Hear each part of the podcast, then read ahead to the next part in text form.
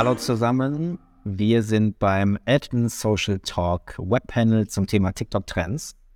Und meine Gäste heute sind die beiden TikTok-Experten Neil Heinisch und Sven Oechler, sozusagen die Stammgäste schon hier im Format. Und als Special Guest haben wir die Melanie Färsche dazu geholt, die ähm, Head of Influencer Marketing und Brand Relations bei Purelay ist und uns da erklärt, warum TikTok Teil der Strategie ist und warum ein typisches Instagram-Produkt Purelay seit fünf Jahren jetzt erfolgreich, gerade auch durch Creator Marketing und Influencer Marketing ähm, auf Instagram groß geworden und jetzt seit rund anderthalb, zwei Jahren auch bei TikTok am Start. Und bevor ich auf Melanie eingehe, vielleicht erstmal die Frage an Sven. Sven, wann ist dir Purelay zum ersten Mal aufgefallen und wodurch? Was glaubst du, macht Purelay gut und was macht Purelay erfolgreich? Hast du dann also das erste Mal aufgefallen ist mir Purelay, glaube ich, als sie den TikTok-Account erstellt haben.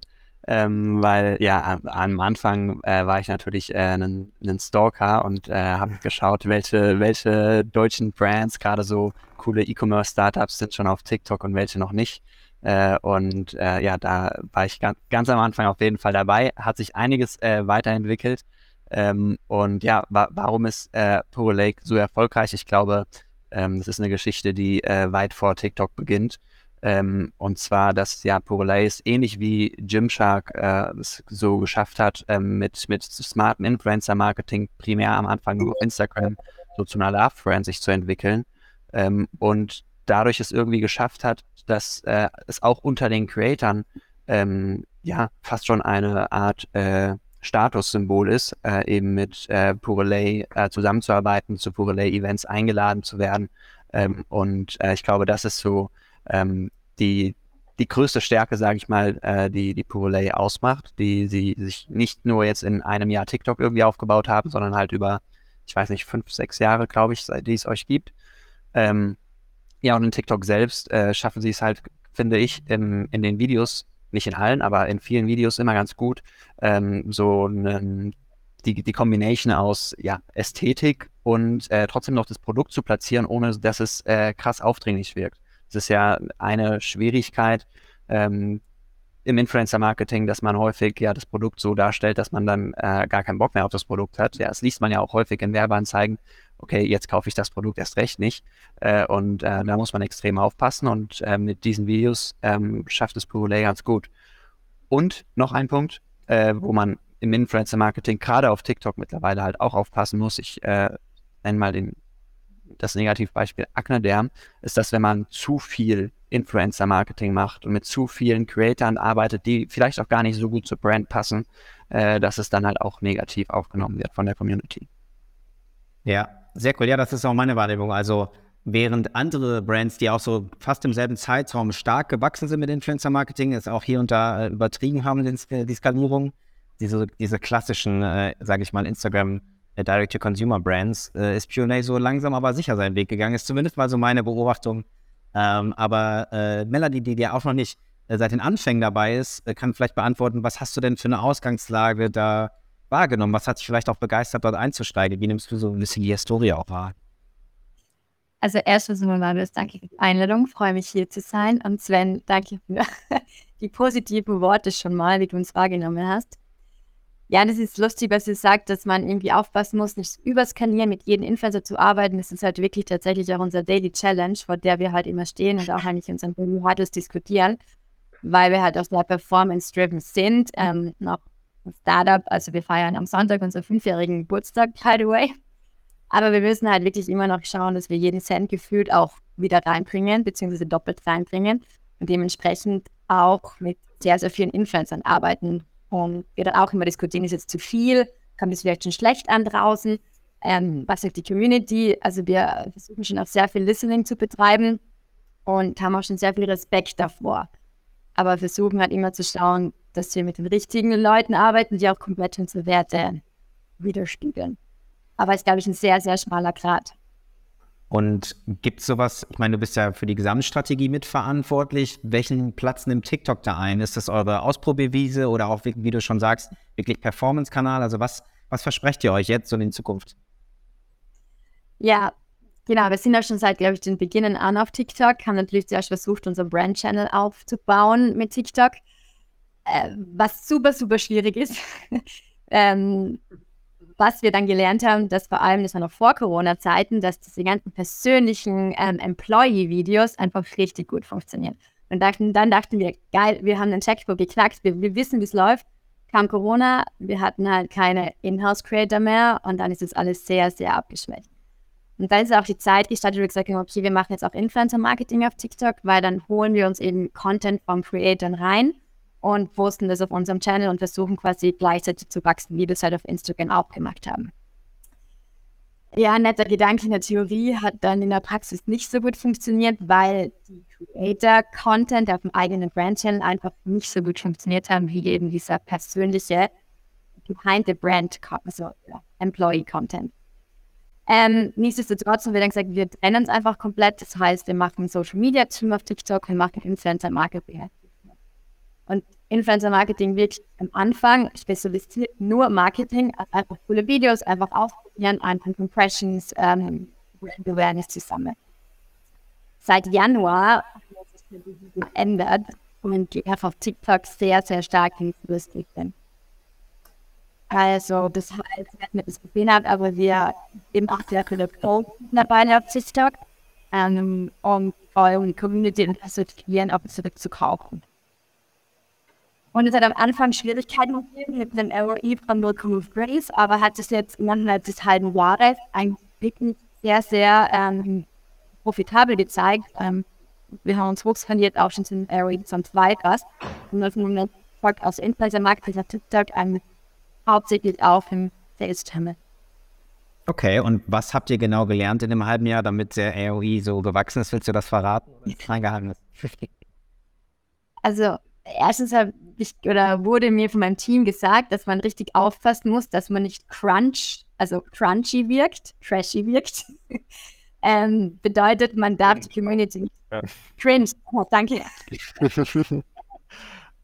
Äh, genau, man darf die Community quasi nicht veräppeln. Also wir müssen einfach komplett transparent sein und wir haben jetzt ein Format geschaffen, wo wir halt wirklich sagen, es ist wie ein Hall, sodass die Follower einfach direkt sehen, okay, es ist nicht unterbewusste so Schleichwerbung, sondern wir sind halt einfach in your face und einfach komplett offen damit. Und wenn wir Marketing-TikToks, also wenn wir Brand Awareness-TikToks machen, dann gehen wir auch gar nicht auf den Code und gar nicht auf Sales 1, sondern trennen das halt wirklich komplett. Und dass die kleineren TikToker auch einfach viel, viel besser performen für uns. Das heißt, von 100k bis 500k, sogar von 50k aufwärts, ähm, vor allem so kleinere, die sehr, sehr stark wachsen. Das heißt, ja, mit der Flow, konnte die Flow, äh, genau, mit, Flow, ja, mit der ja. Flow, Das ist genau. mein Highlight von unserer Zusammenarbeit. Ja, genau. Ey, dann hat er das Team, wir haben wirklich ja mit der, mit der Flo gearbeitet, wo sie noch mit 30 Paar war richtig klein und sind halt mit ihr gewachsen. Das ist halt auch im Moment ein Ziel, dass wir so richtigen, mit richtigen Creators zur Zeit arbeiten, um früh genug Funding und gemeinsam Plattform. Und sieht dann so ein Deal eine Bezahlung vor oder läuft das über die Produkte oder beides? Oder was ist da sozusagen euer, euer Setting? Beides. Ich meine, das wisst ihr ja auch alle. Also, wenn als Creator-Seite auch natürlich ähm, ohne Bezahlung läuft nichts, ist ja auch sehr viel Arbeit, was vor allem hinter TikTok-Video steht, ist ja nochmal mehr Kreativität gefragt, wie jetzt bei einem schlichten Instagram Story Swipe-Up-Video, würde ich mal sagen. Ähm, also klar, das wird auf jeden Fall auch vergütet. Okay. Und äh, ja, welches, welche sozusagen Evolution habt ihr da durchgemacht? Also wenn ich halt so jetzt von außen drauf blicke, dann ist natürlich euer Best Case, ähm, der, die Ad sozusagen, die es dann auch nachher geworden ist, natürlich auf einmal viel, viel mehr Storytelling, viel, viel mehr Haltung auch und auch spannend. Ich schau, wir schauen uns die Ad gleich an, aber auch spannend, wie es danach weiterging. Also mit wirklich einer Landingpage, die extra für sozusagen die Konvertierenden, äh, für den Weltfrauentag in dem Fall dann auch äh, erstellt wurde, mit dem, wo das Storytelling weitergeführt wurde. Also wie kam es dazu? Was sozusagen hat euch dahin geführt, dann auch so ein, ja, so ein Case halt anzugeben, wo es wirklich e-, erstmal nur um Storytelling und gar nicht ums Produkt an sich geht? Ja. Genau, also wir haben im Februar um anlässlich des Weltfrauentags eigentlich generell, also globally auf der Website, also auf allen Social Media Channels eine Kampagne gestartet ähm, mit dem Hashtag Turn Your Back on Negativity und haben aber auf Social Media mit verschiedenen Brand Ambassadors gearbeitet, auch ein ganz anderes Storytelling. Das heißt, wir haben denen fünf Fragen gestellt und haben das auch dann gezielt, wollten das auch trennen und haben gesagt, okay, lass uns auf TikTok ganz was anderes machen. Und es kam eigentlich recht spontan, weil wir mit der Nina, äh, Nina Chuba schon länger gearbeitet haben, auch einfach für normale Kooperationen. Und äh, durchs Hin- und Hersprechen einfach meinte sie, dass sie einen neuen Song hat. Und dann haben wir gedacht, das ist eigentlich perfekt. Das ist perfekt zu unserer Women's Day-Kampagne. Und ich glaube, innerhalb von drei Wochen haben wir das dann auch auf die Beine gestellt. Ähm, mussten auch intern sehr viel kämpfen dafür, weil, wie du gesagt hast, das ist, war komplette Marketingkampagne. Es war jetzt nicht wirklich ähm, sales-related. Wie gesagt, es ist, wir sehen mega viel Potenzial. Es ist einfach eine neue Community, äh, neue Follower, neue Leads. Ähm, und haben eine Woche, glaube ich, auch auf unseren äh, Head of Marketing eingeredet, dass wir auch das Budget kriegen. Und hat am Ende sehr gelohnt. Also ein Sieg sozusagen für Image und Awareness Invest, der dann auch tatsächlich äh, sich auszahlt. Ja, sehr gut. Haben wir natürlich auch auf die Fragestellung bei Kunden, so wann kommen denn die Sales rein? Nein, du hast äh, gerade schon gesagt, äh, Nina Chuba mit dem äh, Song äh, Who Hurt You, weil sozusagen der Ausgangslage, äh, der Aus, die Ausgangslage. Also so ein bisschen provokativer Vibe, aber genau, ja, den Nerv getroffen in dem Fall, ähm, weil sozusagen, ja, so diese Provokation, also eine minimale Provokation sozusagen an Fragestellung in die gerade auch männerorientierte Runde da genau das Richtige war. Also super viele Diskussionen, super viele Kommentare. Glaubst du, Neil, das war auch der Schlüssel zum Erfolg, dass halt so eine Diskussion da ausgelöst wurde? Oder was äh, macht das für dich besonders oder den Erfolg besonders, Neil? Ja, was ich, ich finde halt einfach, was ich immer besonders stark finde, auch bei Kampagnen vor allem auch bei dieser, ist halt, dass die Creator wirklich sehr, sehr frei sind. Ne? Also das heißt, man merkt ja gar nicht, dass, also die haben ja wirklich in keiner Sekunde letztendlich im Anflug, also direkte Werbemessage voraus, äh, rausgetragen, sondern haben einfach wirklich einfach nur die Message des Weltfrauentags vorausgebracht. Das hatten wir auch gerade letzte Woche bei der Kampagne und das fand ich halt immer sehr stark, wenn auch Brands dazu bereit sind und vor jetzt vor allem auch von sich aus kommen und sagen, hey, wir würden uns gerne einfach nur, um auch diese Message voranzutragen, uns hinten anzustellen.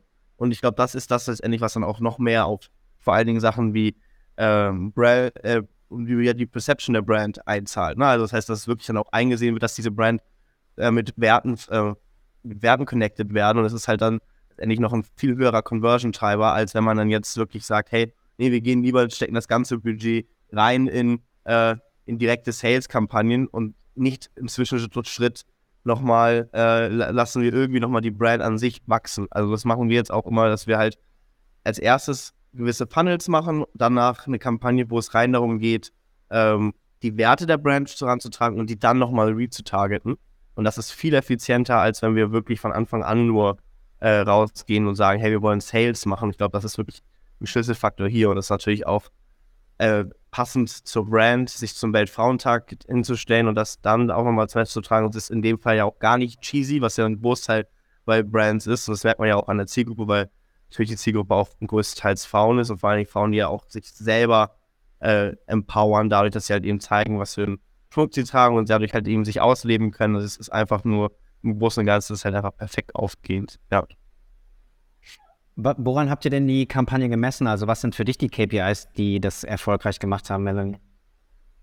Also ich weiß wahrscheinlich hauptsächlich die, die Reichweite, also die Awareness. Das heißt, ich glaube, TikTok garantiert ja in dieser In-Feed-Ad äh, Max Day 6 Millionen. Wir haben dann 10,5 Millionen erreicht und vor allem die, also New Traffic auf der Seite, das war halt für uns in dem Moment wirklich, ich glaube, 80 Prozent und halt mega hoch. Also auf Instagram, glaube ich, im Moment haben wir Traffic Visitors pro Tag 30 Prozent. Ähm, und die Kommentare, also dass das dann halt wirklich so ausgeartet ist. Ich bin selber im Bett gelegen in der Nacht und die ganzen Kommentare dort gelesen und dachte mir, also einerseits war ich sehr schockiert, äh, wie die Jugend, äh, die männliche Jugend von heute teilweise drauf ist. Ich weiß nicht, ob es mit Absicht war, aber ich glaube, das war halt auch der Schlüssel zum Erfolg, wirklich diese Diskussion da zu entfaschen. Eine ja. Bisschen. Ja, also das, da muss man immer sagen, das sind hauptsächlich dann wirklich Trolls, ne? Also das hatten wir auch bei ganz vielen TikTok-Kampagnen, wo wir Messages verbracht haben, dass halt eben dann gewisser Form dann Leute dagegen sind. Ähm, in Osteuropa ist das sogar noch schlimmer. Also was wir da erlebt haben, ist auch eine Kampagne, die wir für den Fashion wieder zum Weltfrauentag, das war wirklich schlimm. Da sehe ich auch immer so einen großen Unterschied zu Instagram. Vielleicht auch so ein Generationen, aber auch so ein Plattform-Vibe-Unterschied. Ne? Also auf TikTok funktioniert ganz, ganz viel in den Kommentaren und wird sich ganz, ganz viel damit beschäftigt. Auch dieses Game, Kommentare hochzuliken, ist da halt enorm sozusagen auch nochmal Teil des Viralkonzeptes bei TikTok, ja, dass man halt die Chance hat, dort auch wieder eine Sichtbarkeit ohne Content zu erzeugen, mit den Kommentaren hat. Das glaube ich echt nochmal auch äh, noch so ein Winning-Factor, der war ja, also äh, echt unterschätzt ist. Also nie predigt es ja mhm. auch bei sein und ihren Kunden. Ähm, ja, dass dort Community Management eine große Rolle spielt, aber ich sehe es wirklich immer noch viel zu selten. Ähm, habt ihr denn da irgendwas in Richtung Community Management gemacht? Habt ihr euch da noch eingemischt oder habt ihr das einfach so laufen lassen? Äh, was war da eure Einstellung? Weil das war ja auch so eine Welle, mit der ihr gar nicht gerechnet habt. Da musste ja erstmal jemand sozusagen sich den Schreibtisch freirauben, um den ganzen Tag auf TikTok äh, zu sein. Oder habt ihr das umgangen? Ja, das haben wir leider nicht zu Ende gedacht. Also wir haben auf die Community Management haben wir, also bis dato hatten wir noch gar nicht. Ich, selbst auf Instagram haben wir Community Management erst professionell gestartet, glaube ähm, im Februar oder im März. Ähm, das bedeutet, wir wurden komplett überrollt und haben dann irgendwie versucht, noch zu kommentieren, aber ich glaube, das hätte man viel, viel besser machen können. Viel mehr rausholen. Das war von Learning Chance für die nächste große Kampagne. Ja, ja, gut, so ist es. ja. Aber wir hatten auch noch einen weil wir wollten eigentlich noch mit der Kampagne noch eine Hashtag-Challenge ausrufen. Eigentlich wollten wir den Content so darstellen, so einfach wie möglich. Wir hatten auch einen externen Consultant, der uns auch mit uns Videos, quasi Videos vorproduziert hat, um zu zeigen, was kann man denn machen, dass es die ganzen Follower nachmachen. Der ist halt eigentlich nach hinten losgegangen. Also wir hatten, ich glaube, 20, wenn überhaupt, ähm, Follower, die das mitgemacht haben. Ähm, das heißt, der uns auch ein Learning, wir haben zwei Ziele verfolgt. Entweder wir wollen einfach Brand Awareness machen oder wir wollen eine Hashtag Challenge, wo die ganzen Leute mitmachen, viral geht. Beide. Ja. ja. Ja, das ist dann sowieso die Königsdisziplin. Gerade auch zu Beginn auf TikTok gewesen, dass Marken versucht haben, so wie äh, mach den Otto, ne, mach dich zum Otto äh, als Vorbild, mehr oder weniger, als versucht haben, auch mitzureißen. Da erlebe ich auch so ein bisschen so ein Change of Strategy, sage ich mal, dass viel mehr auch auf Influencer-Marketing gesetzt wird, viel mehr auf eigenen Content und auch auf Advertising, wobei ich froh bin, dass diese Advertising-Welle, die am Anfang auf TikTok geherrscht hat, wo wirklich auch sehr viel schlechte Ads da waren, das bei mir zumindest im Feed nicht mehr so krass ankommt. Also da merke ich schon, dass dieser Hype oder sage ich mal, dieser Hahn, den TikTok da aufgedreht hat, vielleicht auch ein bisschen wieder relativiert wurde. Ich weiß nicht, Sven, hast du da ein Gefühl dafür? Ich habe das zumindest vor, ich weiß gar nicht, wann hat es gestartet? In einem Jahr oder so? Ja, genau. Also ich glaube, so die ersten Ads sind so im Herbst 2020 äh, online gegangen in Deutschland. Mhm ja, also ich, ich gebe dir recht, es gibt äh, weniger ähm, so, ja, ich, ich nenne es jetzt einfach mal Trash-Brands, aber es gibt auf jeden Fall äh, ja gefühlt jeden Tag neue Brands, die Ads schalten. Äh, Gerade größere Brands setzen da dann auch oftmals auf äh, Buyouts, also dass die Creator-Videos äh, nehmen, äh, die die dann als Ad nutzen, ähm, was auf jeden Fall Sinn macht, ähm, weil das ja viel nativer wirkt. Also für mich, der sehr viel Zeit auf TikTok verbringt und äh, ja halt auch gefühlt jeden Creator äh, vom Gesicht her kennt. Ich bleibe halt viel eher bei einer Anzeige äh, hängen, wo halt, äh, wo ich halt sehe, okay, das ist ein, ein Creator, den ich, äh, den ich halt kenne. Ähm, das macht auf jeden Fall Sinn. Aber trotzdem, ja, sind natürlich, äh, ja, sind natürlich auch immer mehr Unternehmen und Marken auf TikTok, auf die ich ähm, verzichten könnte, die dann einem äh, jetzt zeigen wollen, wie man mit Dropshipping schnell reich wird und sowas. Äh, das wird mir leider in meinem Feed halt auch angezeigt, aber das ist halt äh, bei jeder Plattform so. Aber vielleicht nochmal zurück zur äh, Purelay. Melanie, ihr seid ja auch Beta-Tester-Partner bei TikTok. Äh, willst du mir erzählen, wie das zustande gekommen ist? Äh, sind die auf euch zugekommen oder habt ihr Interesse auf aktiv Innovationen zu testen? Also durch diese Women's Day-Kampagne ähm, sind wir sehr, sehr eng mit TikTok oder sehr viel Kontakt mit TikTok, weil die das auch sehr gefeiert haben und meinten auch, ja, ihr seid die eine der ersten Brands, die halt nicht, nicht also keine Ad schalten, sondern die halt TikTok machen, also die halt wirklich unseren Slogan nachgehen. Und die haben halt schon gesehen, dass wir schon relativ früh auch angefangen haben, viel zu boosten, ähm, auch Dark Posts mit Creatern, also nicht, dass wir auch auf TikTok zu schalten. Und dann beiden sie, ja, Collection Ads, mega cool, ähm, könnt ihr sogar noch Umsatz machen? Und wir dachten, ja klar, lass uns das mal ausprobieren. Weil wir halt immer so die, die Challenge gesehen haben, dass die TikToker, also User von TikTok, die wollen TikTok schauen und die wollen nicht im selben, die wollen nicht irgendwie rauslinken, die wollen gar nicht shoppen, weil die wollen ja in dem Moment Inhalt konsumieren. Und dann dachten wir, mit diesen TikTok Collection Ads kann man das verbinden, dass man quasi auf der App live und halt noch shoppt ähm, hat sich uns in dem Sinne nicht so viel ausgezahlt und für uns im Lernen, dass es sogar besser funktioniert, wenn wir halt wirklich auslinken. Das heißt, dass die Follower das trennen, dass sie auf TikTok nur TikTok schauen und wenn sie shoppen gehen, dann wollen sie auch raus links und nicht auf TikTok bleiben. Mhm. Also für alle nochmal zur Erklärung, Collection Ads soll sozusagen eine native In-App-Shopping-Erfahrung sein, wo man halt nach einem Video dann direkt auch die im Prinzip im Facebook, äh, vom Facebook-Prinzip ja eigentlich ähnlich, nur cooler auf TikTok natürlich, in einem Facebook-Online-Shop äh, dann weitermachen kann, In-App-Shop und da, ja, weiß ich nicht, äh, sozusagen, ob das funktionieren würde. Was, was glaubst du, Neil? Ist das äh, trotzdem, dass es jetzt bei Pure vielleicht nicht so erfolgreich war, ein Ding der Zukunft? Nee, ich, ich glaube, das liegt halt einfach gar nicht mal daran, dass irgendwie Leute nicht unbedingt aus der App rausgehen wollen, sondern das ist halt einfach noch nicht nativ genug, diese Collection Ads. Also, wenn man das jetzt macht, ist es, kommt da halt so ein Raster mit den Produkten und dann klickt man so darauf und dann wird man weitergeleitet auf einen externen Shop. Und das ist halt einfach noch alles andere, also das komplette Gegenteil von nativen In-App-Shopping-Erlebnissen. Wenn man halt wirklich darauf guckt, was sie auf Dojing machen, das haben wir eigentlich so wie in jedem Panel. Da ist es halt wirklich von Anfang bis zum Ende nativ. Und da wird es dann halt eben irgendwann so wirklich sein, dass ich glaube auch, dass die Leute nativ in der App und auf den Social Media Plattformen shoppen werden. Das ist halt einfach nur aktuell ähm, riesen, also es ist halt einfach aktuell noch nicht nativ genug, sodass es dann halt irgendwann ein Step zu kommen wird. Aber ich bin mir ziemlich sicher, dass wir da auf jeden Fall im nächsten Jahr schon starke Entwicklungen haben werden, was auch die App-nativen Shopping-Möglichkeiten angehen wird. Es ist halt nur aktuell nicht mal, würde ich sagen, in der Beta, sondern eher mehr in der Alpha, weil es halt einfach noch fern von dem ist, was es sein sollte. Ja. Ja, das Thema Social Shopping und Live Shopping ist ja in aller Munde gerade. Also gerade auch, weil es äh, vor allem im Ausland, auch im asiatischen Raum sehr, sehr gut funktioniert. Ähm, und im Prinzip habt ihr ja da auch schon erste Livestream, Live-Shopping-Erfahrungen gemacht oder wollt ihr den Weg noch gehen? Willst du kurz dazu was sagen, Melanie, was ihr da vorhabt oder schon an Erfahrungen machen dürft? Genau, also Live-Shopping generell machen wir jetzt, glaube ich, auch schon seit März, also auch mit einem externen Anbieter auf unserer Website. Aber wir dachten, lass uns mal ausprobieren mit TikTok Live und direkt dann loszushoppen. Ähm, auch, ein auch ein großes Learning für uns. Sowas funktioniert auch nur, wenn man das dementsprechend lange vorher anteasert. Ähm, weiß nicht, wie du das, wenn ihr das seht, aber für mich ist ein Learning, dass halt die TikTok-Community einfach noch jünger ist und die einfach auch mehr Zeit brauchen für eine Conversion, weil sie am Ende Mama und Papa fragen müssen, weil sie keine Kreditkarte haben und dieses Live-Shopping innerhalb von drei Stunden, diese Urgency zu erzielen, funktioniert auf anderen Channels, aber leider noch nicht auf TikTok. Wie macht ihr das dann? Also ist es ein Stream auf eurer Website, wo ihr vorher ankündigt und das funktioniert für euch schon, weil das habt ihr ja schon regelmäßig wiederholt oder Genau, also das Normale auf unserer Website mit Stream ankündigen, auch über Instagram funktioniert richtig gut. Da kann man dann innerhalb von einer halben Stunde shoppen, kriegt noch ein Incentive, ähm, hat die höchste Conversion Rate ähm, von allen Aktionen, die wir machen.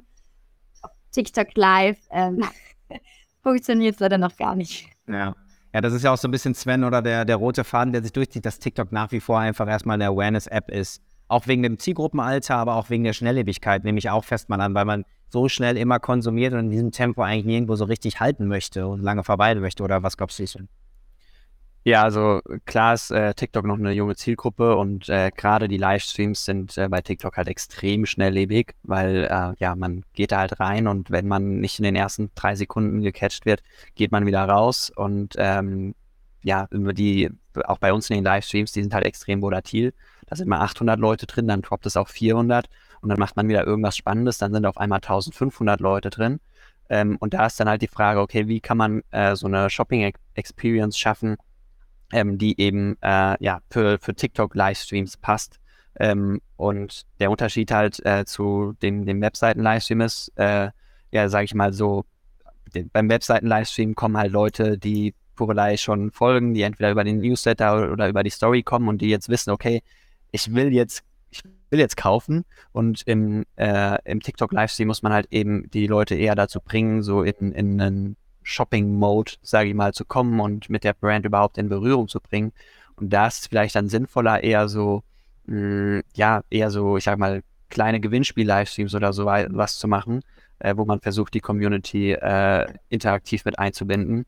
Und ja, vielleicht so, so ein kleiner Challenge-Gewinnspiel-Charakter, hey, wenn ihr das und das schafft, ähm, dann ähm, also beispielsweise ein Quiz, wenn ihr das und das schafft, dann bekommt ihr 10% Rabatt oder bekommt ein Geschenk und wir verlosen unter allen äh, Leuten, die jetzt im Livestream sind, äh, eine, eine, kleine, ja, irgendeinen Goodie oder sowas.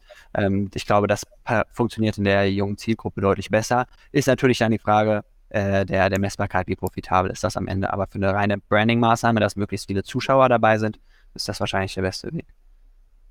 Wie ist denn das, Mel Melanie? Sind das dann sozusagen Zuschauer und KäuferInnen, die lange darauf gewartet haben, bis es endlich wieder sozusagen eine vergünstigte Livestream-Shopping-Aktion gibt, die sowieso gekauft hätten? Oder könnt ihr das schon so ein bisschen auch unterscheiden und sagt auch, das sind auch wirkliche Käufer, die dann erst KäuferInnen werden?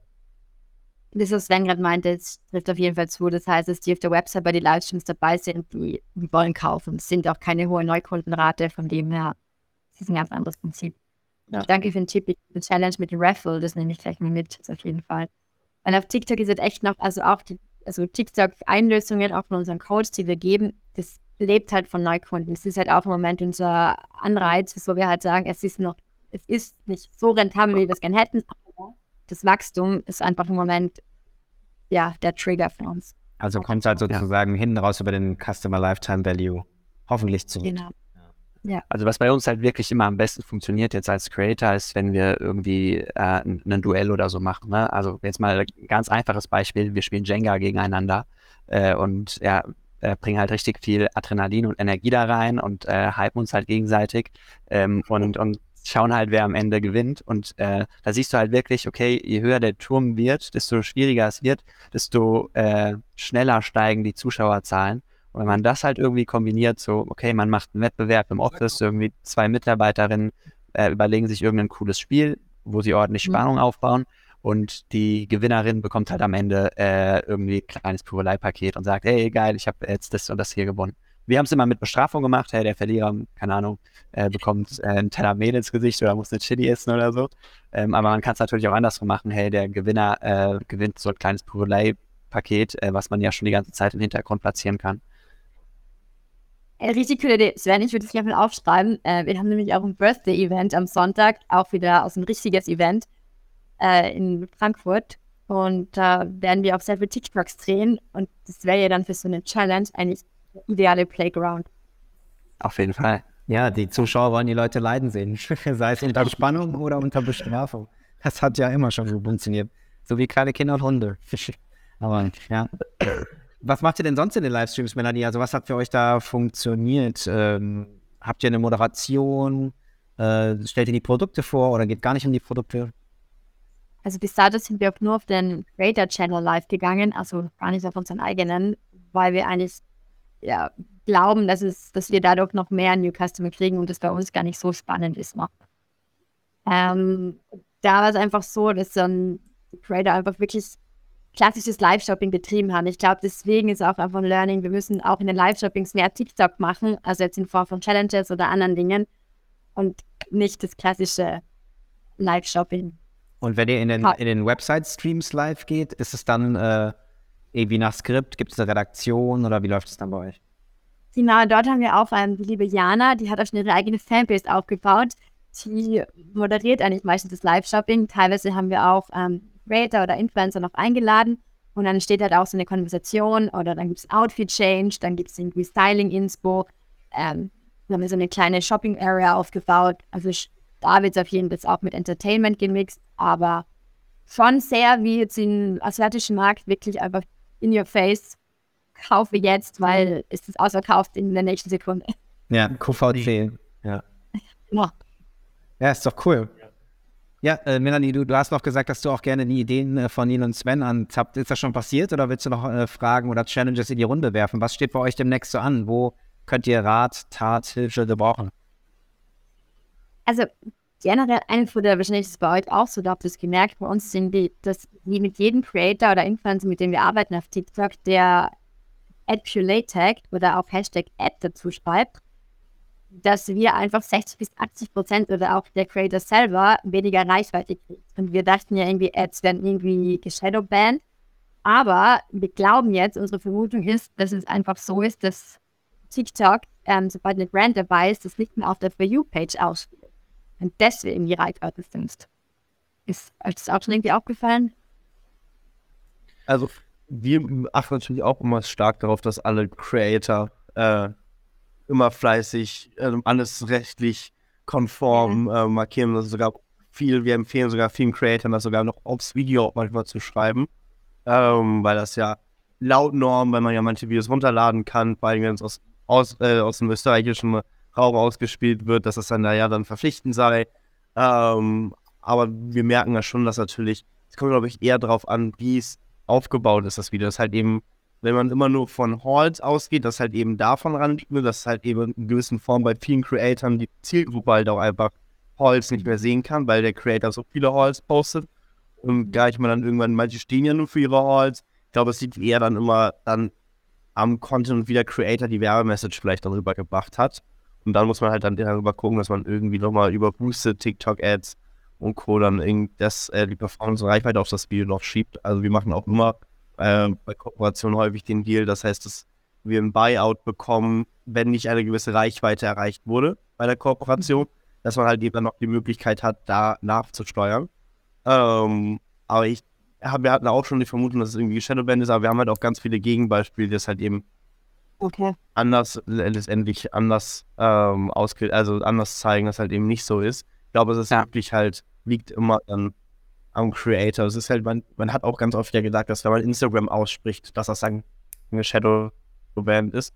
Dabei liegt es einfach auch häufig vielleicht auch nur daran, dass die Zielgruppe nicht das Interesse hat, wenn sie auf TikTok sind, den Instagram-Channel der TikToker anzuschauen und deswegen das Interesse am Video verlieren. Ich glaube, es sind eher solche Themen, als dass wir immer denken, dass es Geshadowband ist.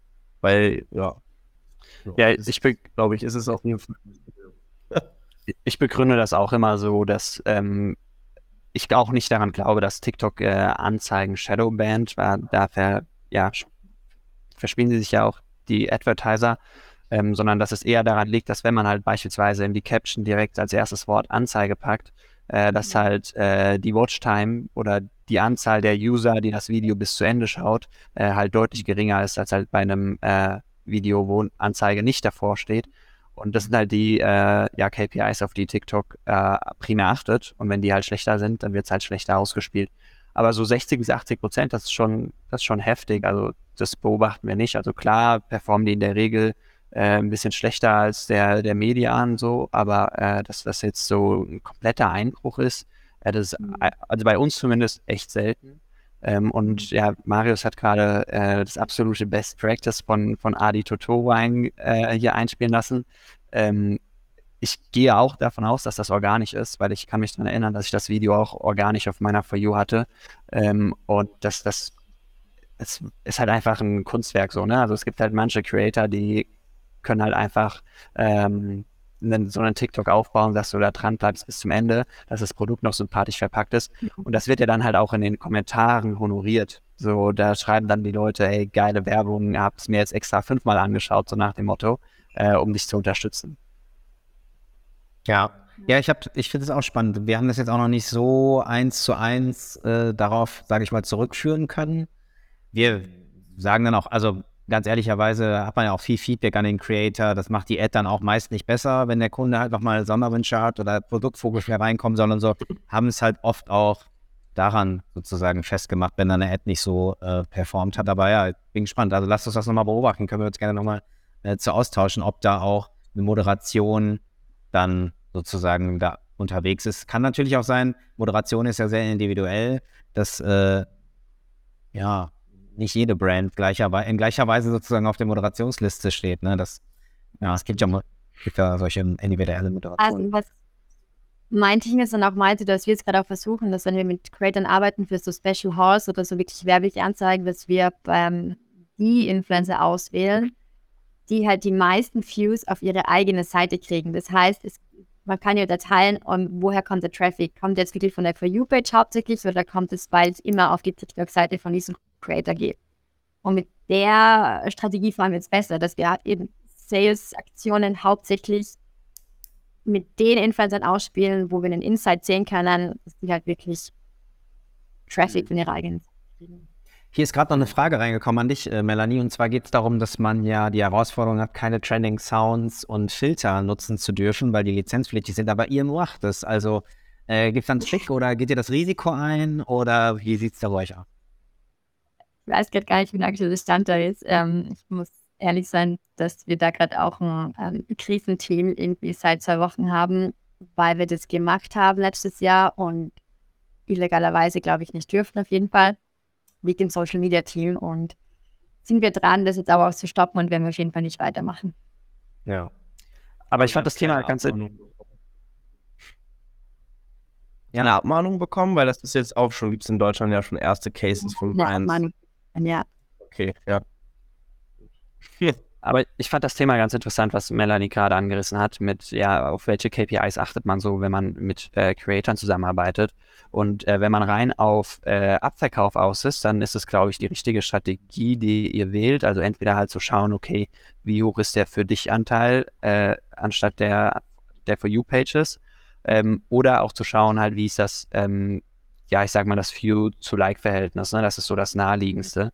Also es gibt halt äh, gerade Creatorinnen, ähm, die auf jedes Video irgendwie ihre 500, 600, 800, 1000 Views bekommen und äh, halt irgendwie ein Like-Verhältnis äh, oder View-Like-Verhältnis von 4 zu 1 haben, ähm, was halt, was halt absolut geisteskrank ist. Ne? Also was halt richtig, richtig gut ist, wo du dann siehst, okay, die haben eine krasse Community. So, da hat dann jedes Video 100.000, 200.000 Likes. Äh, anders gibt es halt auch Creator, die ähm, ja auf, die halt einfach, ich sag mal, virale Videos produzieren, aber halt noch nicht so diese Community haben. Und äh, da wird dann der die Conversion wahrscheinlich halt deutlich geringer sein. Aber äh, die Interaktion sozusagen, die dadurch angeregt wird, ist das das Geheimnis oder was war sozusagen die, die Plattformidee, sage ich mal, für, für das Ad-Konzept? Erzähl mal, wie sind Sie darauf gekommen und was ist daraus geworden?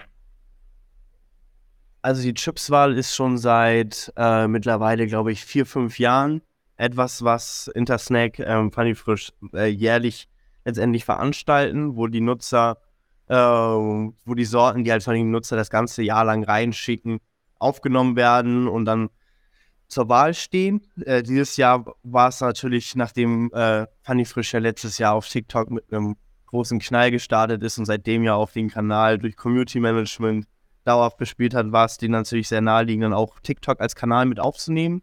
Ähm, für die diesjährige Chipswahl, vor allem, weil man da ja auch Abstimmungen machen kann. Und so haben wir dann verschiedene Teams äh, gebildet. Ähm, einmal, die weiß ich jetzt nicht aus dem Kopf, also wir haben da einmal natürlich Spiegelei, dann gab es Falafel und Co. und ganz viele verschiedene Sachen. Und dann haben wir zusätzlich Creator ähm, am Anfang den ersten Schritt probieren lassen. Das heißt, dass sie die Sorten probiert haben nachzukochen. Das heißt, wir hatten Chanderkoch am Start, wir hatten äh, Stefano äh, Zaili, der die, die Sorten halt einfach probiert haben nachzukochen und halt natürlich nicht äh, an die Gewürzkunst herankam und sich gefreut haben, dann, äh, als da die wirklichen Sorten zur Wahl standen. Und ähm, das äh, war dann so ein bisschen die Mechanik, die dazu kam. Zusätzlich wurden die Creatives, die jetzt dort zu sehen waren, das war das erste Mal auch, dass wir Insta-Creatives einfach recycelt hatten. Das heißt, dass wir wirklich eins zu eins das Video von Instagram auf TikTok hochgeladen haben. Ähm, und wenn man sogar auf die Videos guckt, kommt lustigerweise sehr viel von der Reichweite der Videos vom eigenen Profil. Liegt halt daran, dass halt eben Funny Frisch im Community Management immer noch so aktiv war und die Leute dann halt eben auf die Seite von Funny Frisch gegangen sind und dann halt eben die Pin-Videos auch gesehen hatten und dann letztendlich dann mit dem Video interagiert haben. Das heißt, wir hatten dort auch echt, äh, was die Teilnehmerzahlen angeht von den Videos, also was das Liken, weil haben viel mehr Leute haben an den Umfragen teilgenommen, als das Video letztendlich zu liken. Das liegt wahrscheinlich auch daran, dass es halt eben Insta-Creators waren, die recycelt wurden, aber trotzdem hatten wir halt eben einen sehr, sehr hohen, äh, hohe Teilnehmerzahl von äh, einem sech sechsstelligen, äh, von, nee, von einem sechsstelligen Bereich von Teilnehmern. Äh, ich weiß nicht, was ich hier da an Zahlen sagen darf, deswegen ähm, bin ich vorsichtig. Aber das war auf jeden Fall so, dass alle da sehr happy waren und ähm, es geht auch immer noch so. Also, sie sammeln immer noch total viel Teilnehmer drauf, obwohl die Entscheidung jetzt äh, bald dann auch in die nächste Phase geht, wo dann die Creator dann die finalen Sorten vorschlagen und wir dann wieder versuchen rezuplizieren wie letztes Jahr, dass die Leute in die LEHs gehen und ihre eigenen Sorten testen, weil es wieder dann auch eigene Pakete geben wird. Aber es ist halt einfach vor allen Dingen bei diesen Mengen an Produkten und vor allen Dingen bei diesem Output, den ja Funny Frisch auch generiert, was die Produktion angeht, sehr aufwendig, das dann zu produzieren. Ähm, deswegen sogar die Sorten, die die Creator hatten, alle handgewürzt waren von der eigenen Gewürzküche, äh, um das umzusetzen, was aber auch äh, logistischer Horror war, aber äh, alles super aufgegangen ist. Wir selber waren ja auch äh, Chips-Tester und haben sogar, glaube ich, 80.000 Views auf unser Video generieren können als Agentur. Ähm, Neil, ähm, habt ihr Insights dazu, wie dieses, ähm, dieser Abstimmungsfeature bei TikTok funktioniert im Vergleich jetzt zum Beispiel zu Kommentaren? Weil ich selbst ich habe dieses Abstimmungsfeature noch nie benutzt, weder als Creator noch als User. Ähm, ja, inwieweit ist es vielleicht sinnvoller oder wäre es sinnvoller gewesen, deiner Meinung nach, das einfach mit, mit Kommentaren zu machen, beispielsweise äh, welcher Kommentar mehr Likes bekommt? Das wäre halt, ist halt einfach total, ähm, das wäre vielleicht auch nochmal ein Bonus gewesen, um Follow zu konverten, damit halt die Kommentare von Funny Fish oben angezeigt werden. Ne? Das ist ja gerade so ein Lifehack gewesen aus den letzten Wochen, dass total viele Creator gesagt haben, so, liked die Fragen, äh, liked den Kommentar, wenn ihr auch Team äh, wenn ihr eher früher Looney Tunes geguckt habt oder die Sesamstraße, ne? Und dann müsst ihr in die Kommentare liken. Die Kommentare sind aber so voll, das heißt, ihr müsst dem Creator folgen. Das wäre natürlich eine interessante Mechanik gewesen. Aber es ist halt, ja, aber es ist ja auch ja die Leute einfach das Video. Ja, ja, ja, klar, aber wir hätten ja da runterschreiben können, dass die Leute dann halt eben liken müssen. Den Kommentar, das wäre auch eine Mechanik gewesen, aber ich glaube, es ist halt einfach natürlich viel präsenter, vor allem, wenn wir ein Content Piece von Instagram recycelt haben, was auch eine gewisse Vorgabe war vom Kunden äh, in dem Fall, dass wir dann halt eben natürlich dann auf die bisher stehenden Features waren. Wir haben eine gute Reichweite, aber ich weiß jetzt nicht, ob das beispielsweise für Creator jetzt ein Feature ist, was ich regelmäßig nutzen würde. Es ist halt einfach, hat einfach eins zu eins perfekt ins Konzept gepasst hier. Ich glaube auch, weil es noch relativ neu war, ne? Das war noch nicht so überlaufen. Das war noch irgendwie so ein Newness-Faktor. Ja. Ja, ja also dieses Abstimmungsfeature gibt es eigentlich schon immer so, ne? Ja, aber nicht so genutzt, also gerade auch nicht von der Brand irgendwie bei, bei so einem, also es ist ja keine relevante Abstimmung, du kannst ja wirklich was bewegen. Ads, ne? Wir haben auch in ja. dem Zeitraum ähm, damals äh, dann auch Ads draufgeschaltet und das auf einem gewissen äh, mit kleinem Budget geboostet gehabt. Äh, und das war halt da ideal, ne? dass die Leute dann auch in der Ad dann abstimmen konnten. Wir haben auch überlegt, ob wir da Conversion Ads benutzen sollen, das ja eigentlich für die Automobilindustrie gedacht ist, wo die Leute sich dann auch bewerben können als Chips-Tester. Äh, das war aber dann da noch nicht ausgereift genug, dass wir das dann jetzt äh, direkt an eine große Zielgruppe machen können. Deswegen haben wir das dann eher in Creator auch mehr gesteckt. Ähm, aber so ist das Ganze wirklich, äh, wirklich gut ausgegangen. Wir haben äh, das Ziel der Chips war bisher äh, die Etappen quasi alle erreicht, die wir erreichen wollten. Und nochmal, also so in dem Gesetz, du hast gerade schon von einem Funnel, in der Funnel-Logik natürlich gesprochen. Habt mhm. ihr sozusagen die Ads auch bewusst am Ende geschaltet oder war das in dem Fall anders? Weil es gab ja auch zum Beispiel, ich habe hier noch ein Beispiel mit äh, Marek Fritz, äh, so eine Awareness-Phase, wo ein mhm. Tester gesucht wurde und du hast gerade schon auch das Cooking, äh, das Nachkochen sozusagen als Beispiel genannt. War das genau so? Das waren so die Influencer-Awareness-Maßnahmen und am Ende war die Wahl da? Genau. Ja, genau so war das. Das heißt, wir haben über den Funnel, über die Influencer aufgebaut und haben letztendlich gesagt, hey, wir suchen Chips-Tester, haben da auch wirklich äh, 10.000 Bewerbungen für sammeln können, äh, die sich dann halt auch wirklich auf einer Landingpage beworben haben.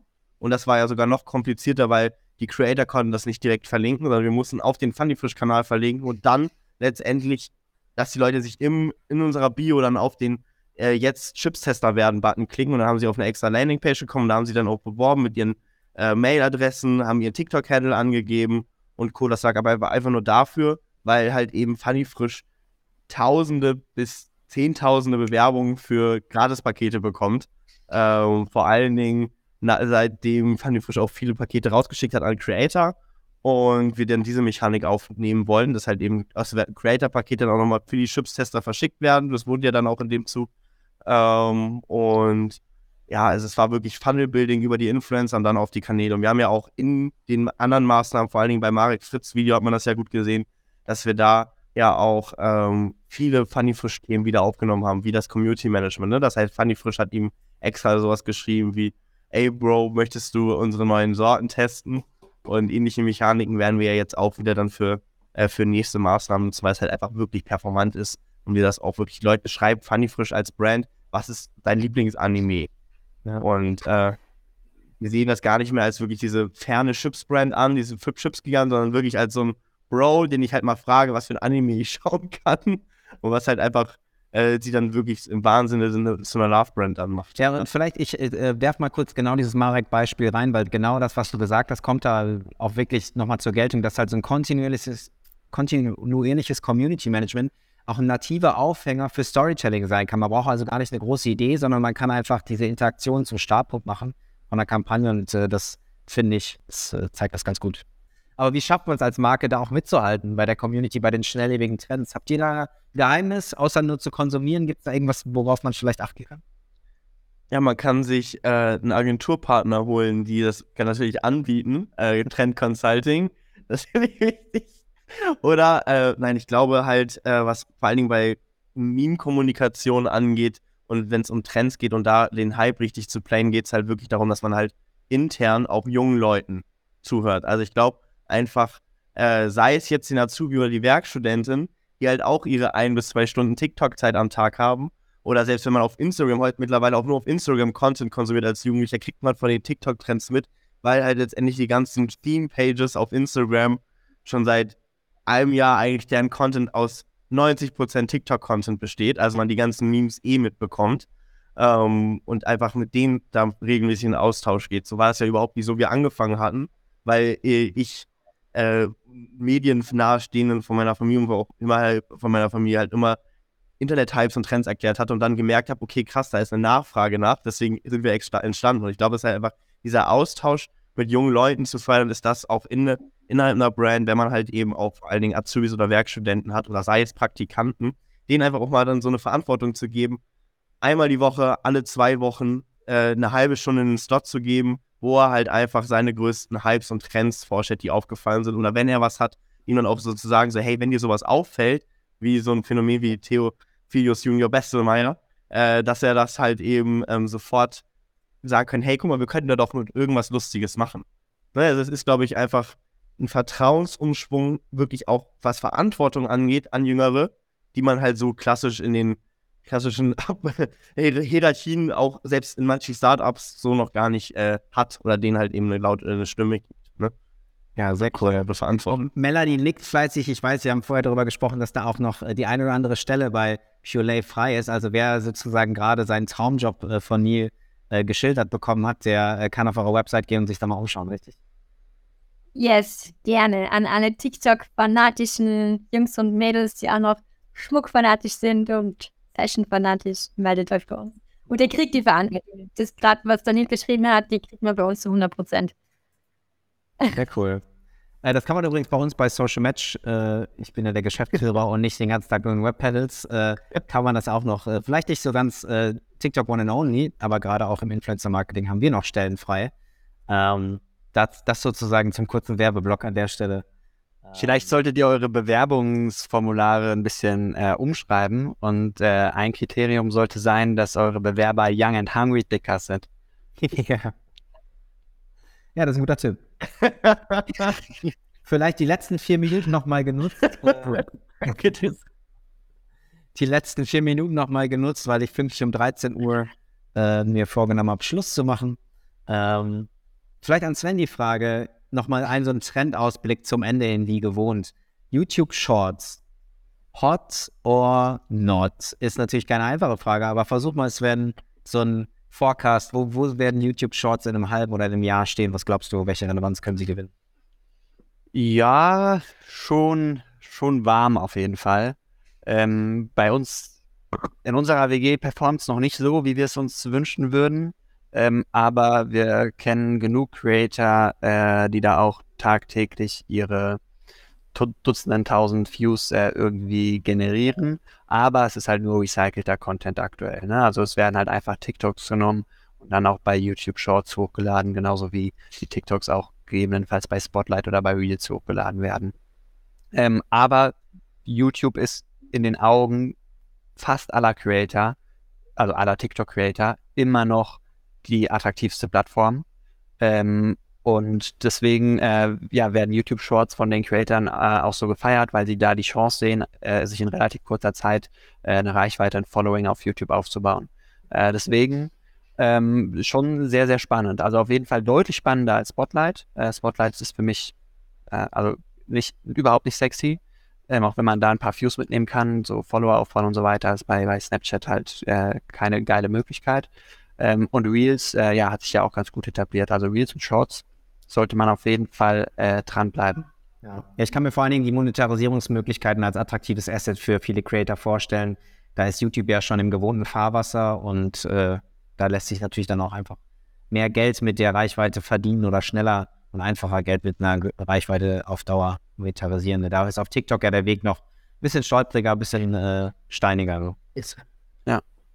Und natürlich, man darf auch nicht unterschätzen, klar ist TikTok jetzt mittlerweile auch die App, die mit die meisten Downloads hat äh, außerhalb vom Facebook-Universum, aber ähm, YouTube ist natürlich auf vielen Smartphones auch einfach schon vorinstalliert. Das heißt, Äh, da ist halt eine riesen Möglichkeit, die YouTube-User auch für TikTok und schnelllebige Inhalte äh, zu gewinnen. Ne? Also ich bin gespannt, Ja. wie, wie sehr auch dieses Recyceln dann vielleicht irgendwann mal aufhört, weil auf Dauer nur mit recyceltem Content, glaube ich, wird es nicht zum Erfolg führen, aber ja, das bleibt, bleibt zu beobachten. Das ist halt ein Ja, Neil? Pardon. Es ist halt ein mega Hub, ne? Also wenn man halt auch auf Shorts YouTube bei YouTube bei Shorts folgt, geht man halt auch zu- zusätzlich hat man die Videos dann auch die normalen 20 Minuten Videos, die man hochlädt, in der Inbox, was halt einfach ein Riesenpotenzial für Creator birgt. Seine Reichweite, also seine Community oder die For You Community, die man halt hat, wenn man Leute immer auf den For You Pages chillt, auch dann wirklich in eine echte, wahre, standfeste Community zu, zu übersetzen. Wenn man auf YouTube es geschafft hat, dann schafft man das halt auch auf fast allen Plattformen. Das soweit das Wort zum Sonntag. Wenn man es auf YouTube geschafft hat, dann schafft man es überall. Sagt der TikTok-Experte Neil Heinisch. Ich äh, bedanke mich bei Melanie, Sven und Neil und hoffe, äh, dass wir einige ZuschauerInnen auch überzeugen konnten, äh, vielleicht das TikTok-Thema noch mutiger anzugehen, vielleicht was in Richtung Ads zu machen, vielleicht was in Richtung Livestreaming und Live-Shopping zu machen. Ich würde mich freuen, wenn wir uns nochmal hier wiedersehen und hören beim Social Talk. Äh, schaut gerne nochmal bei socialtalk.de vorbei oder bei Social Match, unserer Agentur. Ähm, und ja, soweit, so gut. Vielen Dank äh, fürs Mitmachen an euch. Vielen Dank fürs Zuschauen an die anderen äh, vor den Mattscheiben und bis demnächst. Bis dann. Cool. Ja. Ciao.